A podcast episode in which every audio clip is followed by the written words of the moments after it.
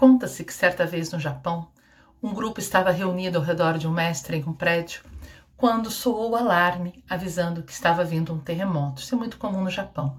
Né? E quando soou aquele alarme, todos da sala abandonaram né, a palestra e correram para os lugares seguros para poderem se proteger.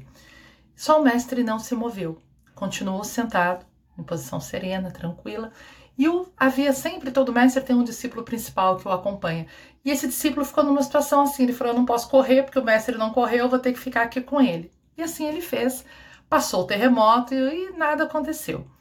Aí quando as pessoas estavam voltando, né, imediatamente perguntaram para ele, mestre, o senhor não correu, o senhor não fugiu, o senhor não teve medo? Ele disse, claro que eu tive medo, e claro que eu fugi. Falaram, não, o senhor não fugiu, o senhor ficou sentado aqui o tempo todo.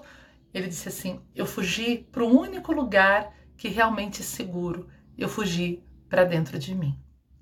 Então, qual é o único lugar aonde nenhuma tempestade nos abala? Qual é o único lugar onde realmente estaremos seguros? No centro do nosso ser, onde Deus habita, né? onde a alma divina está aqui juntinho da nossa. Porque em qualquer lugar que a gente esteja fora, estamos sujeitos às leis da matéria.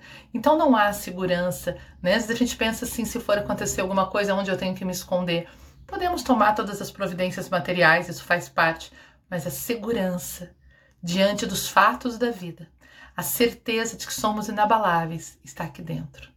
Não adianta eu me esconder num bunker, não adianta eu estar aparentemente protegida. Se os fatos da vida tiverem que me derrubar e tirar a minha paz, assim eles farão. Mas se eu estiver centrada no porto seguro de Deus dentro de mim, vai ventar, vai vir tempestade, vai chacoalhar e eu vou permanecer em paz. Então, não deixa de buscar dentro de você. É o único lugar seguro.